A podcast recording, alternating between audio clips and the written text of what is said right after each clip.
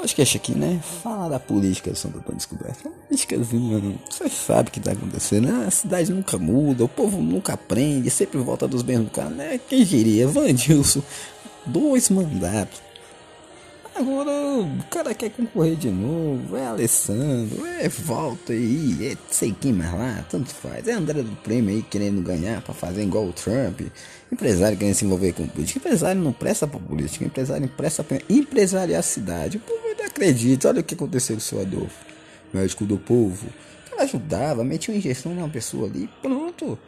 O cara foi eleito porque deu bezetacil na população, irmão pode isso? Não, né? Mas fazer o que?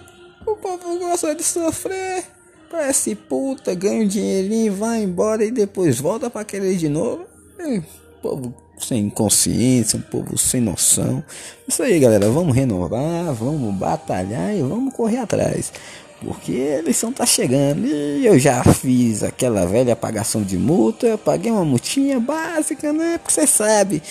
Tamo aí, tamo junto. Vamos voltar, né? Vamos ser conscientes, vamos escolher candidato do bem. É, galera, acho que a Leandro tá achando que vai ganhar, tá ligado? Mas acho que não ganha não. Temos candidato vindo forte em Mateus, Estela do Prado. Estela do Prado. Estela do Prado não ganha nem concorrência para o Jardim de Vans, amigo. O que, que ela quer na eleição? O povo é muito bisa. Oh, meu pai do céu, vamos, vamos, vamos tentar acreditar nessa população. Vamos, vamos fazer desacreditar. É isso aí, mas você sabe, vote consciente, vote em candidato do povo. E aqui eu termino meu podcast com aquela boa e velha música da União Soviética. Curte aí, tchau!